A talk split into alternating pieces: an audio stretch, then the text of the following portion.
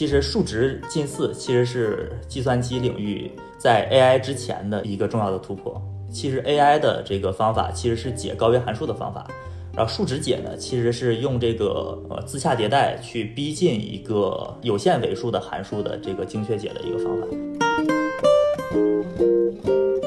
这一代的这个人工智能革命结束的标志呢，就是什么时候机器人能够生产机器人，人工智能能够生产人工智能，那整个的其实工业门类里面，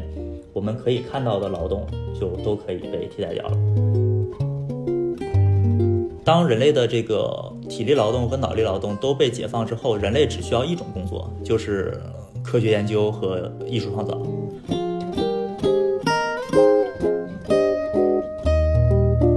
Hello，各位子非鱼的听众朋友，大家新年好，欢迎收听这一期的播客。那么在之前与天眼查的合作当中呢，我在连续三期里面请了学界的一些同行，来对呃中国经济的一些热点问题进行了讨论，特别是基于我们自身的一些经验。那么在这期节目当中呢，我请到了我呃多年的老朋友呃孙伟杰，他现在是绅士科技的 CEO。那么在加入这家科技公司之前呢，呃我们是北大的同学，他的专业是政经哲专业。那么一段时间以来啊，关注伟杰的朋友圈，我一直有一种好奇。第一呢，就是他发的朋友圈，呃，我基本上都看不懂。第二呢，就是他作为一个学正经哲专业出身的人，又是怎么搞懂这些关于机器学习、人工智能的这种技术要素啊？他是怎样建立这种理解的？带着这些问题呢，我邀请他来录这期播客啊，既是为我自己答疑解惑，同时也是想给大家，特别是所谓学文科的文科生们提供。人生职业规划的另一种可能性的路径的展示啊！欢迎伟杰来子非鱼做客。我今天总体来说，我想了解两方面的问题啊，这是我自己的好奇。一个是就是，其实你们公司总体的发展和特质是和经济的呃总体走势变化有一个反向的这个。趋势的，对吧？就基本面来说，其实这一年可能大家过得都很艰难，但你们公司融得非常好，这是第一个方面。第二个方面就是从个人的经历上来说，我其实非常好奇，就是杰哥你自己作为一个没有技术基础的人啊，是怎么做这家公司的领导层，以及去给你们的投资人去讲解的？嗯，这里面需要的能力是什么，对吧？包括你自己的感受是什么？你肯定从一开始也不是说就非常熟悉这个东西。嗯，一个不懂技术的人怎么去了解技术和讲解技术？这第二个方面，好吧，这是我今天带着问题来的，这是我带的两个问题。呃，首先你这俩问题都是很大的问题啊，可能咱们一个一个聊吧。我觉得第一个问题可以咱们先聊一下。第一个问题，我觉得是总体从大势上来看的话，确实是似乎是有点反周期的这种感觉。但是我觉得跟我们所处的这个行业和我们公司的这个从业性质，我觉得确实很有关系。有一些行业它本身就是反周期的，比如说医疗健康行业，它本身就有就带有一定的反周期的特点。还有一一点呢，就是在这种经济下行的时候，尤其是又遇到了经济下行加上疫情，这些资本的流向呢，只能流向一些面向未来的这种深科技的行业。所以说这两个因素结合起来呢，可以看到其实生物制药的市场。在整个今年，包括去年二零二零年都是比较繁荣的，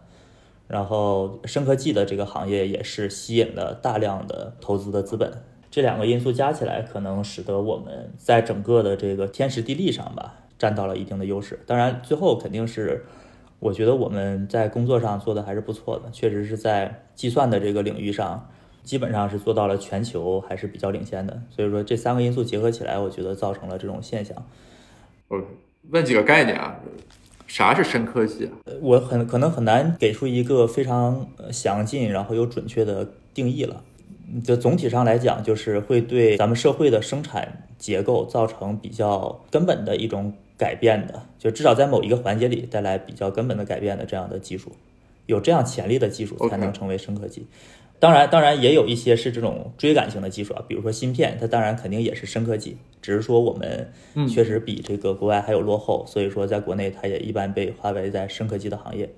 然后比如说像 AI，AI 是一个工具，但是 AI 跟各个场景去结合，提升这个里面的生产效率，它本质上是要替代一部分人的工作。那如果它真的能替代一部分人的工作的话，那整个社会的这个生产结构就发生变化了。对我正想说，你稍微 brief 一下你们的业务，这样大家才能明白这个我们讨论的背景。呃，我们其实是用 AI 结合一些计算化学的算法去替代传统的化学实验。比如说那个大家之前拿 AI 去做的工作，更多的去做一些图片的识别，去做一些这个自然语言的处理。它本质上基于的科学方法论都是归纳的方法，就是从海量的数据里面归纳出一些高价值的规律。而我们呢，其实是，呃，这个大家都知道，这个世界其实是物理驱动的，对吧？其实是有几个最根本的物理原则推动了整个世界的演进。但是有很多我们客观世界面临的系统，它实在是太复杂了，我们没有办法用物理模型去准确的求解，所以说我们只能去靠数据驱动，靠大量的观察去总结一些规律。而我们呢，就是反过来，我们既然知道物理模型它都是对的，但是它解的太慢了。我们去用 AI 去加速物理模型的演绎和演化，加速这个物理模型求解之后，就能解决很多我们之前关心但是求解不了的实际问题。呃，尤其是像这个药物设计和材料设计等这里面的很多问题，我们就都可以去求解了。所以说，本质上呢，我们是用计算的方法，这个计算包括这些物理模型，包括一些计算化学的原理，包括我们用的 AI 的工具。结合起来呢，去替代原来一些不得不用实验做的，相对来说比较低效或者很难做的工作。嗯，我们称之为叫微尺度的工业设计。就是微尺度工业设计呢，就是关心在微观层面的分子的结构和它的分子的物理化学性质之间关系的这样的一种这个工业门类。典型的就是药物，然后新材料、新能源、化工这些领域。那之前这些领域的研发呢，都是靠着大量的实验的试错。比如说做药物，可能是大家要做高通量实验，把一个蛋白质复制成几百万份，再把几百万个不同的分子分别跟这个蛋白质去做反应，看看它有没有效果。但是有了我们这个算法呢，大家可能在电脑上迅速的，就是几天之内就能做几亿次实验，就不用再去做这种实体性的实验，或者节约了大量的实验的周期和成本。那这样呢，其实就给整个的工业生产的环节都。有了大幅的优化，像这种技术呢，我是称之为深科技的。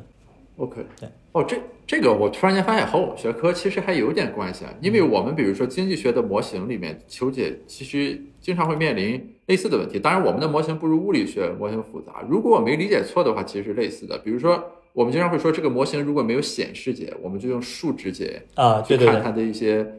特质。对吧？那你的意思其实是说，我们可以通过各种方法，把那个看似不能有显示解的模型去逼近它，就是我们还是从数学的角度去弄，而不是说从数据的角度去暴力的去呃拆箱啊，对吧？就是你你还是能够从这个模型本身出发去演演算这个东西。呃，对的，对的。其实像刚才你说的这个数值解，其实是通过数值的不断迭代，我们去无限的逼近那个真实的解嘛。其实数值近似其实是计算机领域在 AI 之前的一个重要的突破。其实 AI 的这个方法其实是解高维函数的方法，然后数值解呢其实是用这个呃自下迭代去逼近一个有限维数的函数的这个精确解的一个方法。所以说，其实它恰恰代代表了计算机领域跟数学方法结合的两个时代吧。数值近似的解在上一个时代里面也发挥了重要的作用，它主要的作用就是。求解一些连续介质的力学的解，比如说像固体力学、流体力学、电磁学，然后用数值近似方法去求解它们的解之后，其实赋能的是宏观的工业设计。比如说我们设计一个汽车，设计一个飞机、桥梁大坝，我们现在都有非常成熟的工业设计的软件，对吧？大家不会说我把一个飞机造出一百种不同的型号，我分别做实验，它性能怎么样？而是说在电脑里面先去设计好这个它的参数。然后在电脑里面进行模拟的实验，工业的模拟仿真，然后哎，电脑上都跑着没问题了，我才会把它造出来，然后再去做实验，看看它怎么样。而我们现在现在面临的问题呢，其实像刚才我说的，我们面临的分子设计的问题，它本质上是微观粒子的多体作用问题，它本质上面临的不是这个用多项式去近似一个解的问题，而是说它面临是一个高维函数，这个时候。像传统的数值近似就已经无效了，所以说我们要有一个处理高维函数的这样的数学方法。那这个数学方法呢，现在在计算机上表现的就是机器学习，就是 AI。无效的原因是因为运算量膨胀的太大，是吗？对，因为那个，比如说用多项式去逼近那个近似解的时候，这个函数每多一维，它就会多几项多项式嘛。多项式的项的增长速度比那个维数还要高，所以说多项式这种办法处理高维问题就不 work 嘛。明白了，明白了。所以说，机器学习恰好就是一种这个处理高维函数的办法，所以说它恰好解决了像多体作用这样典型的高维问题。所以你你们这个呃业务能够成立的前提，其实是因为这些年 AI 和机器学习的发展。其实是呃两两方面吧，我觉得，一方面是传统的物理和化学的研究已经到了一个比较成熟的阶段，呃，形成了比较鲜明的，就是物理学称之为多尺度效应，这也是我创业之后学到的，就是从最微观到相对微观，从电子尺度到原子尺度到一些。这个亚介观尺度、介观尺度，它都形成了比较鲜明的尺度分离现象。就不同的尺度上有不同的物理模型，不同的物理模型呢，形成了比较好的、比较割裂。任意两个尺度，比如说我们想关心原子尺度的性质，其实它要用电子的模型计算才能精确求解，但是用电子模型就引入了多体问题，就面临尾数灾难。用这个原子层面的经验模型，就是物理模型呢，那相应的它能算得很快，但是它又算不准。所以说，他提出了非常完善的问题，我觉得这个是很关键的。然后，随着 AI 和算力的发展呢，又给这种问题的解决提供了比较好的呃计算的工具和算力的支持。所以说，我觉得是这三个点汇聚到一起，我觉得确实是技术上的成熟点，就差不多就在一五年出现的。哎，这个这个很有意思，就大家之前其实聊起来，更多的会侧重在后面两个点，对，就问题本身。因为理论的发展而得以明确这个点，其实有时候是会被忽略的。但但其实这个是很有意思的一点，就是说，因为研究的发展能够使得呃问题本身变得更加清晰和明确，这样比如说算力之类的这个要素才有地方往上堆。是的，是的，这这个其实是很有意思。对，这个也是我们创业一个很重要的感受。其实我们觉得做这种前沿科技的创业，定义一个好的问题，其实比呃解决它要更重要。因为我们前沿科技创业，它是要推动人类的生产边界和认知边界扩张的。就很多时候，我们是没有一个明确的方向，到底往哪儿走。米兰昆德拉不是那句话吧？就是你站在荒原上，往哪个方向走都是往前走。那到底哪个才是正确的前？这个，所以说这个问题的定义是最重要的。像很多这个生物问题也是这样的。其实生物问题，嗯，我们把一个生物的，比如说癌症的这个生物的机制。研究清楚了，说啊，这个问题到底在微观上是一个怎样的问题？它这个东西定义清楚之后，其实怎么治疗它就会很快。基本上做做个靶向药啊，或者是去针对这个生物通路进行一些特定的疗法，相对来说都都是一个更工程性的问题。但是把这个问题定义好，是一个非常需要 insight，而且我觉得是对这个跨学科能力要求非常高的一件事情。所以说也能看到，你看这个领域的突破，最后是还是，其实我觉得还是物理学家做出来的。因为林无论是林峰鄂老师，还是林峰的另一位导师普特卡，他们更多的都是在物理和化学层面很有 insight，然后同时他们又有很强的数学的功底和 AI 相关的素养，所以说才能把这个问题做出来，而不是说由做 CS 的人做 AI 的人，然后解决了这个问题，对吧？我同意，就是这个对我做研究非常启有启发。其实关于问题的问题的这样一种思考，就是你要不停的 rephrase，我们到底在面对一个什么东西，然后在这个基础上，工程解决的手段其实是自然而然的问题，对就就所谓技术问题总是能被解决。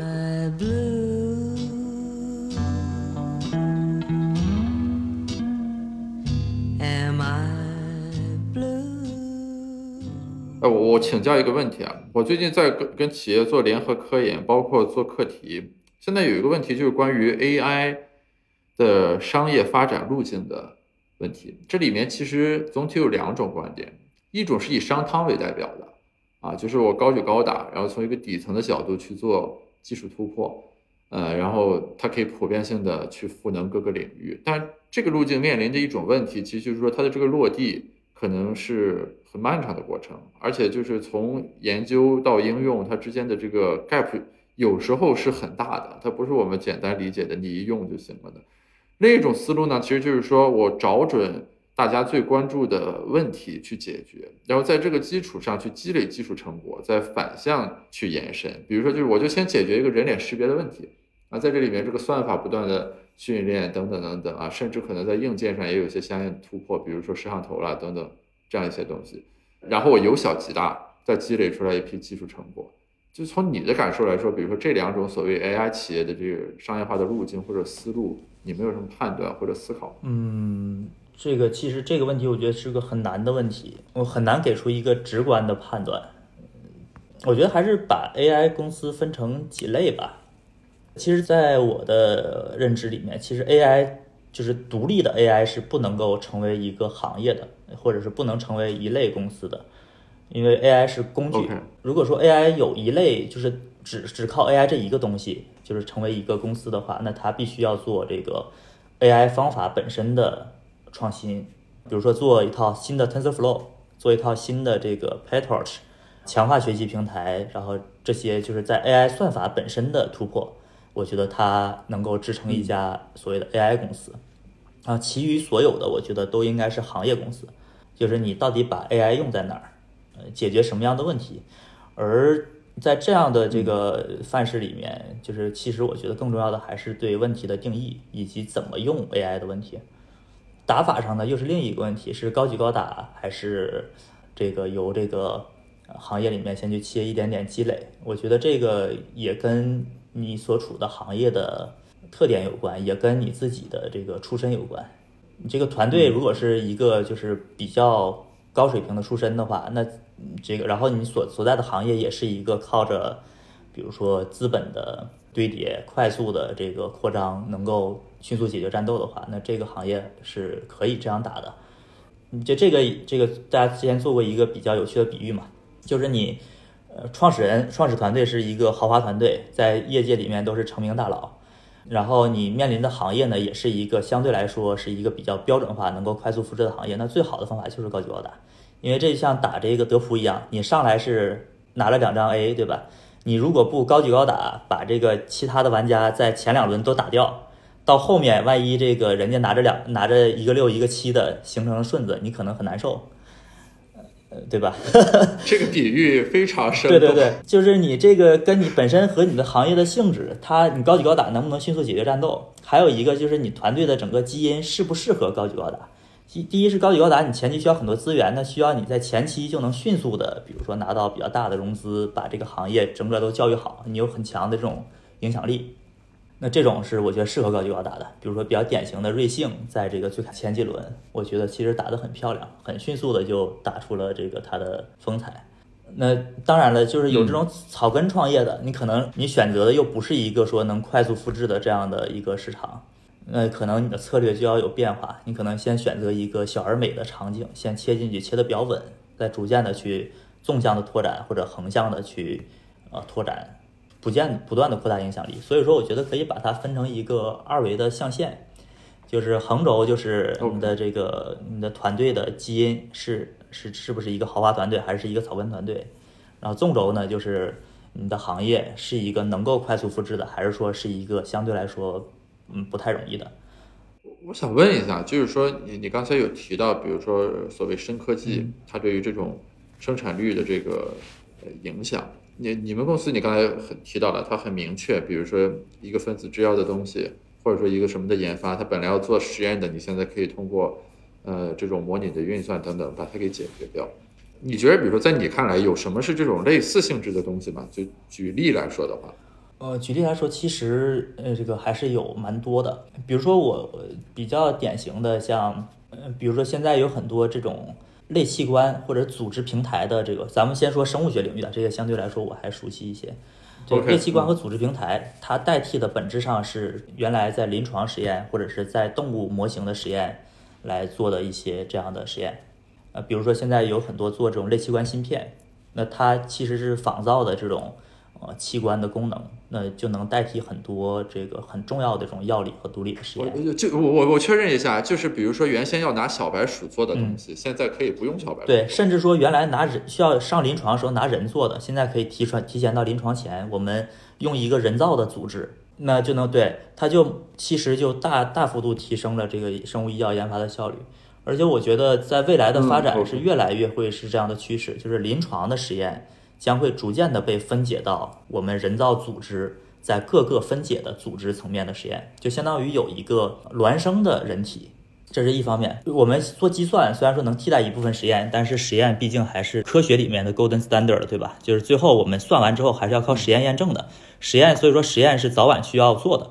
但是现在，像化学实验和生物实验都出现了很多这种自动化的实验仪器，比如说这种实验机器人。那原来可能这个靠人辛辛苦苦做实验，而且人人的这个实验操作会受到心情啊，然后等各方面的干扰，它可能是不标准的。但是机器人二十四小时工作，它每一个操作都是标准的，那能让这整个的数据这个都表现得更好。嗯对，像这些我觉得都会给这个未来带来很大的变化。那当然，这个咱们又说到机器人，机器人领域就有很多了，像建筑机器人，然后像一些工厂的这个生产的机器人，然后物流的机器人。对，我觉得就是这些所有的有标准的重复性的这些劳动之后，应该都很有可能被 AI 和机器人替代。本质上，这个 AI 是软件，然后机器人就是外设嘛。呃，这有一个问题啊，其实我们最近刚做了一个课题和这个相关，就是呃 AI 对于就业和收入的影响问题。嗯嗯因为其实你刚才提到的其实是一方面，也是很多人担心的一方面，就是说 AI 会导致重复性劳动和低技能劳动的失业对。比如说原先就是这个人干的，你现在可以用 AI 加工业机器设计之类的把它给完成。嗯但另一方面就是呃经济学领域啊，那有学者提出来，就是 AI 是有工作岗位的创造功能的。比如说你们公司对吧？这就典型的是因为有了这个东西，所以你这个公司才雇了这么多人啊，有了这么多就业。还包括比如说 AI，它有时候有一些这个衍生性的工作需求啊，我需要雇人来对数据进行标记。比如说就是人工智能，如果它要 train 那个 model 的时候，对吧？现在很多地方就有什么专门的叫数据标记师，就专门你给这图片打上什么这是个猫，是个狗，是个树之类的这种东西，它会创造一些这种衍生行业。所以说，其实现在从我们学科的角度讲，大家是有很大的这个分歧啊，就是到底哪重因素是主导的。那比较乐观的一方呢，其实就强调的就是说，人类每次技术变革的时候，总会有类似的论调，就是好像机器替代了人会导致失业，但其实最后我们还是挺过来了，以及大家会有新的岗位实现这个转型。呃，当然也有比较悲观的论调，就他们认为说，我们的这个技术变革这一轮相比和之前比，那肯定是更深刻、更深入的啊。那不是所有劳动力都能够在这个技术的冲击里面，呃，switch 到新的那个均衡点上，找到新的工作的。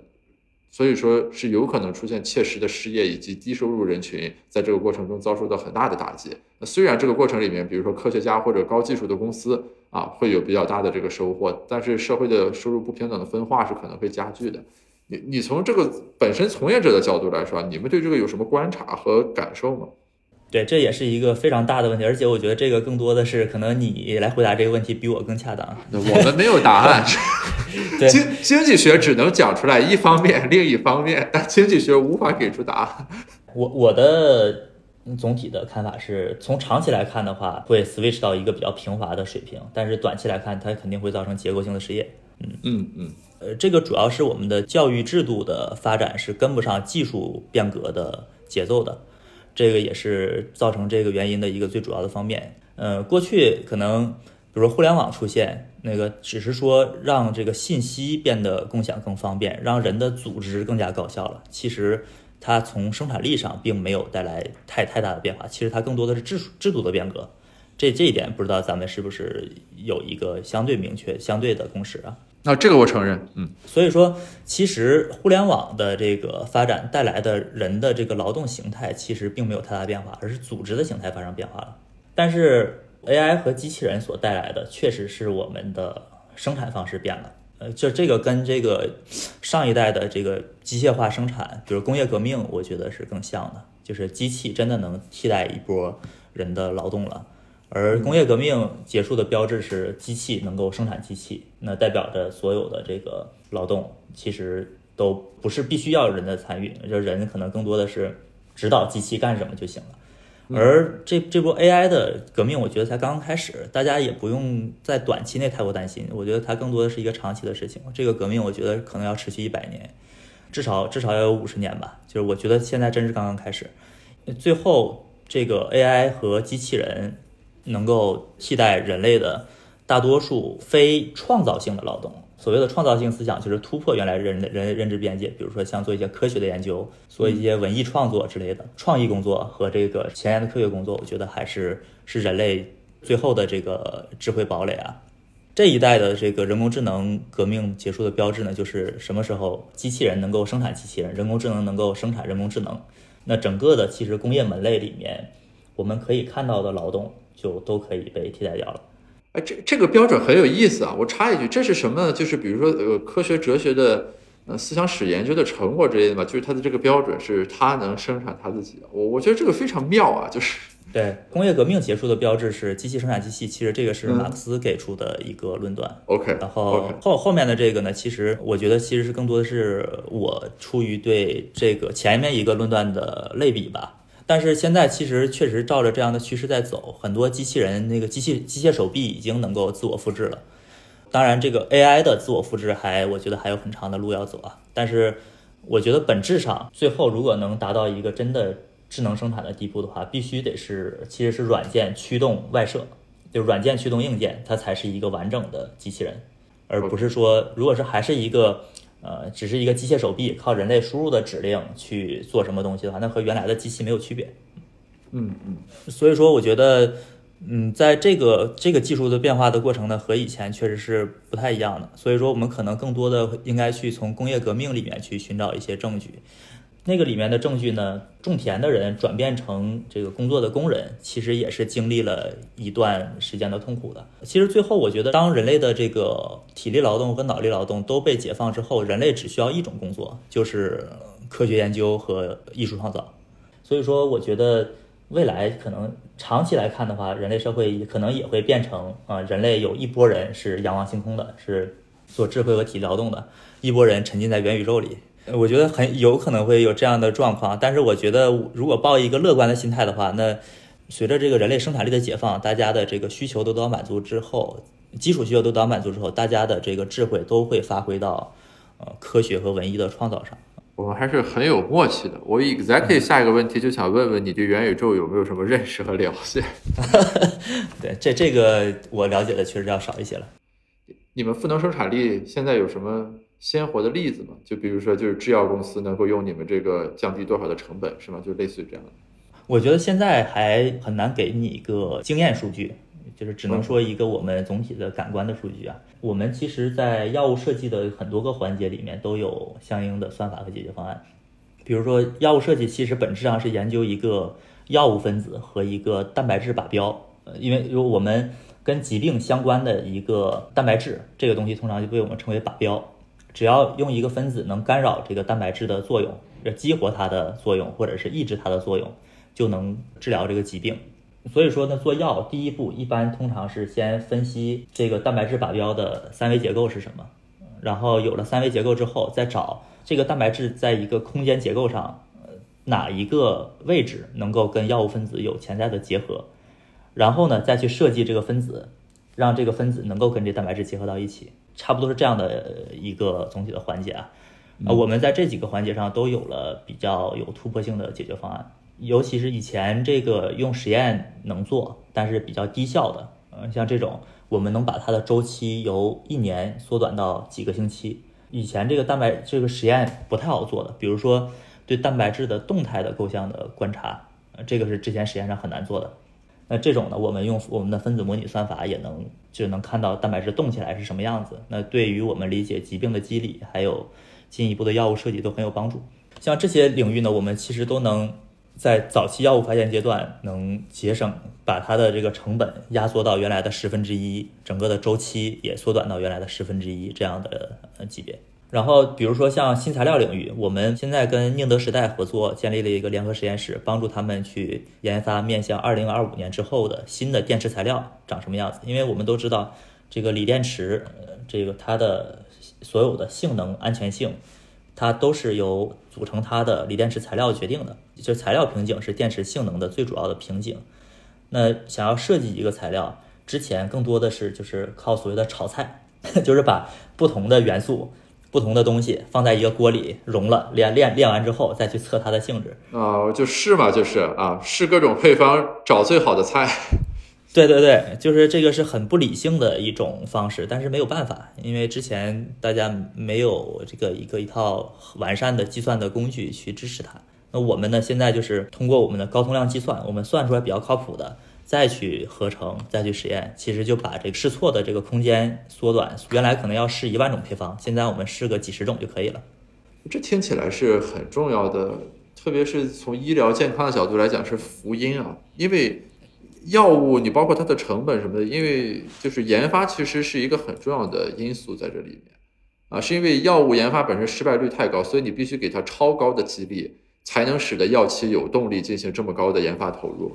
对吧？所以如果你们能把这个降下来的话，那其实是在普遍意义上对这个医疗健康，就我指的不单纯是说你们帮药企省成本，对吧？因为它一般均衡来讲，那就等于是所有患病的人、诊疗机构什么的都是从这个链条里面得到了很大的促进的。之后就可能不会再出现什么这个什么进不进入医保目录那个谈判之类的这种场景了，或者能减少一点，对吧？嗯，我觉得这个还是任重道远的。这个目前来看的话，我们也是解决了，只是解决了它的早期药物发现的几个环节。因为药物我们把早期做好，我们能做到可能是做到临床前的这个阶段。那上了临床之后，其实还是面临着很高昂的实验的成本。所以说，我觉得刚才咱们所说的像类器官芯片啊。类组织平台啊，这些东西的发展也是很重要的。我觉得多个因素驱动下来，共同的来降低整个生物制药的成本吧。我觉得生物制药是一个永恒的行业，它是永恒都会存在的，而且是可能是对于人类文明最基础的一个行业。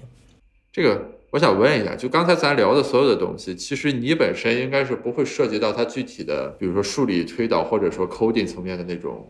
工作的，对吧？呃，数理推导会涉及一些，coding 层面确实不会涉及。数理推导是什么？你会听他们讲一遍是吧？比如说这个，对，因为有很多关键的公式，其实我要就是你让我自己推，我可能推不出来，但是我要知道它大概的原理。尤其是，其实我们对于咱们跟别人解释清楚一个事情，呃，我觉得其实对于一些比较复杂的数理的原理啊，我们更多的知道输入和输出，然后知道这里面这个计算的困难点。其实就能解决很大一部分问题了。我们具体一点说啊，比如说它是从一个东西推出来一个什么结论，那具体这个过程中，比如说用了什么积分变换或者数学运算的技巧，这个具体的过程你可能不会去一步一步的推，对吧？对对。但是你能从总体上认识。对对对，在咱们大学高数里面能覆盖的一些基础的，像 积分、微分什么的，这些就是能看懂的，肯定就是尽量去看嘛。看不懂的，那只能尽量去理解，这个知道里面的困难在哪儿就行了。这感觉还是很神奇。嗯，对，这也涉及到你刚才说的第二个问题了嘛？我觉得最重要的是当翻译的能力，其实就是我们其实公司内部也是有。好多好多个学科，就是从最基础的数学，然后物理、化学、生物、呃药物、材料、计算机，我们可能都涉及。那这些相关学科呢，其实彼此之间可能都是有一些 gap 的。比如做做物理的和做化学的，他们之间有一些 gap。那需要有一些人又懂物理又懂化学，在内部能够充当起这个翻译的角色，把这很多化学的问题翻译成一个物理的模型。然后再怎么把想办法去计算求解，对吧？那做药的、做生物的和做化学的中间又有 gap，然后这些所有的学科和计算机之间可能都有 gap。那但是我这里面就是需要有很多个能够充当翻译的这样的伙伴的角色，所以说我们在内部也会非常强调这一点，就是不要因为学科给或者自己的背景来给自己设限，就是很多东西就是应该知道的。其实我们最后理解出来的这些东西都是抽象成几个简单关系嘛，就是 input 是什么，output 是什么，这中间的困难是什么。所以说，我觉得本质上从逻辑上理解都不应该有困难。如果说，嗯，你作为一个专家，你不能从逻辑上跟别人解释清楚你这东西是干什么的话，那肯定你对这个东西的理解也是不够深刻的。所所以从这个角度想，其实当年比如说我们本科期间你受的那些正经哲的教育什么的，应该是有帮助的。嗯，对对对，我觉得其实正经哲其实它是三种不太一样的方法论。哲学更强调思辨，更对 conception 本身要非常严格。所以说，我觉得这方面对我的这个物理直觉的这个帮助是非常非常大的。嗯，对，就是他对概念非常重视。然后其实经济学是整个的科学方法论是非常鲜明的嘛。其实我觉得经济学严格来说可能更像个理科，除了它对这个一些最基础的假设是来自于人文的，来自于这个社会的，那它整体的范式上是更接近理科的。所以说，其实它给我的数学呀、物理的这些计算的这些方法上，其实我觉得是很有帮助。然后，其实政治学和生物学很像，它都是更强调结构啊。所以说，我觉得确实是这种教育方法，这种这个所处的专业，我觉得对我的创业还是帮助很大的。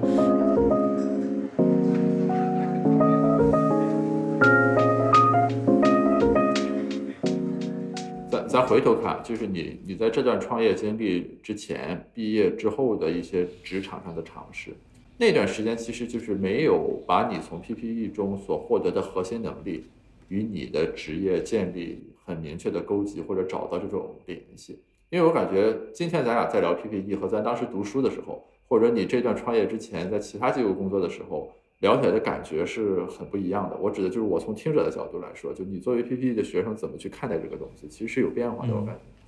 对，我觉得其实也是我对自己的理解也是逐渐加深的过程吧。是，嗯，而而而且我觉得前面几个还有一个很重要一点，就是我觉得更多的是我之前所处的这个职业经历没有让我找到这种很兴奋的感觉，这可能也是跟这个每个人的呃价值观是不一样的，或者说想做一个多么就符合自己的这个口味的事情，嗯嗯，至少我觉得之前的几个，就是他的这个整个的最大的机会放在那儿，他的天花板就就是这个解决的问题本身可能就没有让我很兴奋，而我现在做的这个事情，在我最开始接触的时候，我就有一种非常兴奋的这种感觉，就觉得这个啊这个问题如果解决了，确实是非常牛逼、非常重要的。所以说决定你兴奋感的是这个事情所能给你看到的它的未来能有多大。对，就是它这个问题解决了，究竟意味着什么？这可能更多的跟这个，你像咱们如果说做投资、做经济，它是比如说你说非常理性的这个市场规模呀什么的这些，可能还不是那么相关，也，不是直接相关吧。但是说更多的是它是一种从概念上或者是从嗯理念上，它就是一个非常重要的问题。所以，比如说啊，就是你你在绅士科技之前的时候，你自己脑子里会有这种感受吗？就是我现在不是很兴奋，这个事情好像达不太到我对于它的价值的那种预期，还是说你是现在站在这个时间点上看，才会发现当时所面临的挑战归根结底在哪？哦，其实当时也有这种感觉，对，当时感觉还是比较明显的。我我这个当时对区块链可能带来的这个革命还是保持一些兴奋的，但是当然对这个行业的理解逐渐的提升，对技术的深度也逐渐提升之后，我发现这个改变它的背后的这个时间周期可能还是很长的，因为它的技术的成熟度还远远没有到达它能够改变这个世界的程度。对，这个热情也是很快就冷却下来了。然后其他方面，我觉得确实还，嗯，当时确实没有遇到过让我非常兴奋的这样的点。嗯，这这我能理解，就是说区块链的周期咱不论，就是它的那种 potential 的那个价值创造，其实和你现在所做的工作的那种价值创造的前景给人的兴奋感，我能理解你说的那个相似性啊。对，比如说它在治理意义上的，在机制设计那种意义上的那种感受。而且我我觉得区块链它可能也更多不是带来生产力的变革吧，我觉得它是互联网革命的深化，其实是互联网技术的革命，其实是和现在的呃整个全球的国家体制其实是不符的。其实互联网的这种技术带来的治理结构，应该是这种区块链式的这种治理结构，但是、哦对。但是我觉得这个事情呢，当然就是这个哪一种力量在整个全球，就是大家的这个政治话语体系里面更大的问题了。这个我觉得这个变革不太会是一个短期的变革。哦，你这么说的话，区块链引发的变化，那就是基于之前的互联网变革所导致的，这就是一个生产力影响生产关系的过程了啊。对对对，我我是更倾向于这样看。而且，其实互联网带来的这种呃信息的革命，其实也是很不均衡的嘛。所以说，我觉得这个区块链的这种生产关系的革命的到来，还是需要一定时日的。那我最后想问你一下，就是你这现在站在企业管理者的角度来看的话，当你们招聘科研工作者的时候，你会从一个什么样的角度去认识和考察这个人？你招一个科研工作者嘛？对，就所谓的科学家，就肯定要科研做得好了，就就基本面层面我们不说了，对吧？对对对，嗯他是怎么样在你的组织里面，比如说去发挥作用？你会怎么去想他，或者说培养他、引导他？对，这这是几个问题啊。其实你把这个招用、这个预留，可能都都问到了。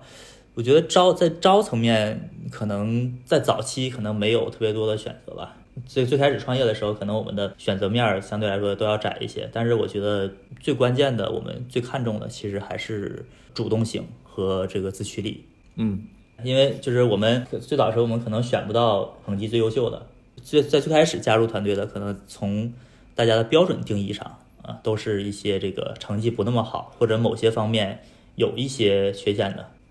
但是我觉得最关键的就是他的这个自驱力，因为这个科学研究它要面向处理非常强的不确定性，你要有这个充分的好奇，并且能够非常的 open 自己去跟别人去碰撞，呃的这样这样的一个工作的形态，所以说可能很难去管着你说让你每天做什么，那这这这样是肯定是做不好的，所以说。那自驱力是第一第一重要的，第二重要的，其实我觉得我们非常关注的就是你有没有这种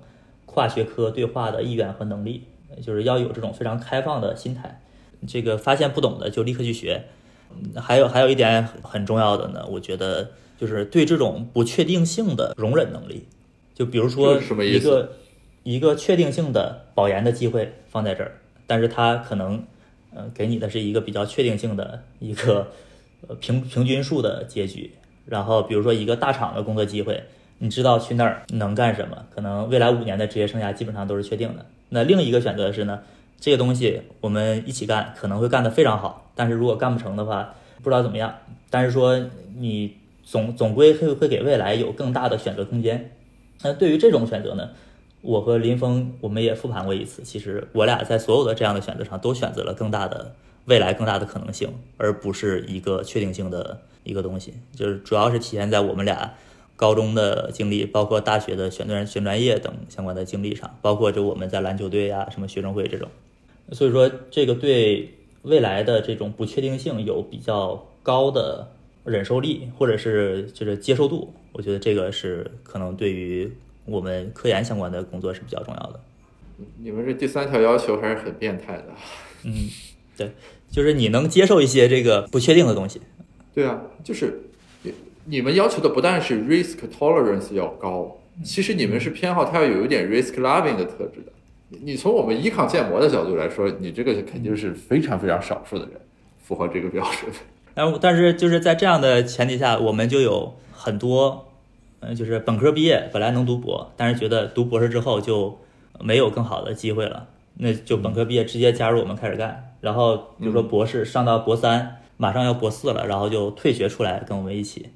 然后就是从国外回来也不问户口，什么什么都没问，直接就过来说这户口之后公司发展好了早晚会解决的，这些然后这个工资哎不用在乎够花就行了，这个之后这个公司发展好了这些都会解决的，就像这种人就我们就有很多这样的人，所以说我觉得还是挺重要的一点因素吧，尤其是在早期创业的阶段。尤其是做科研的这些问题，如果把这个太多的精力都放在了对确定性的追求上，其实你在科研的问题上能投入的精力就比较少了。嗯，所以说我们也比较鼓励大家，这个你就放胆去干，其他的问题我们帮你解决，你也不用太担心这里面的确定性。你这个天天纠结这些问题，你也不用干别的了。怎么说呢？因为我自己在做科研，所以我刚才问这个问题，其实是想看，就是说对一个科研工作者的要求。当你在这个轨道内和站在一个企业的角度去审视的时候，会有什么不同？但我发现底层要素其实依然要求是非常一致的。就你如果不自驱的话，就是你在大学也当不了好教授。同样，你去到企业里的话，也不会创造什么很大的价值。核心还是说你自己要对这个有兴趣、有偏好，并且不畏惧科研里面的潜在不确定性。对，这个对。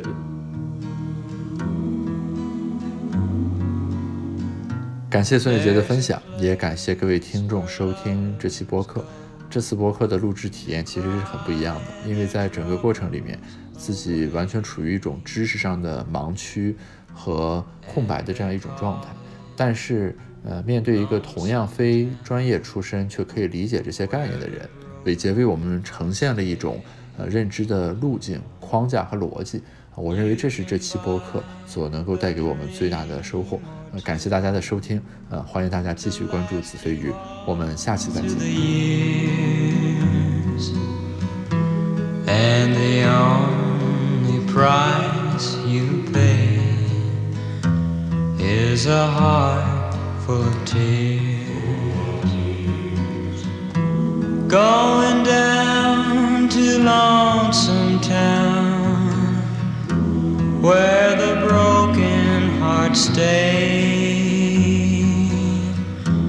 Going down to Lonesome Town to cry my troubles away. In the town of broken dreams, the streets are filled with regret. Maybe down in Lonesome I can learn to forget. Maybe down in Lonesome Town, I can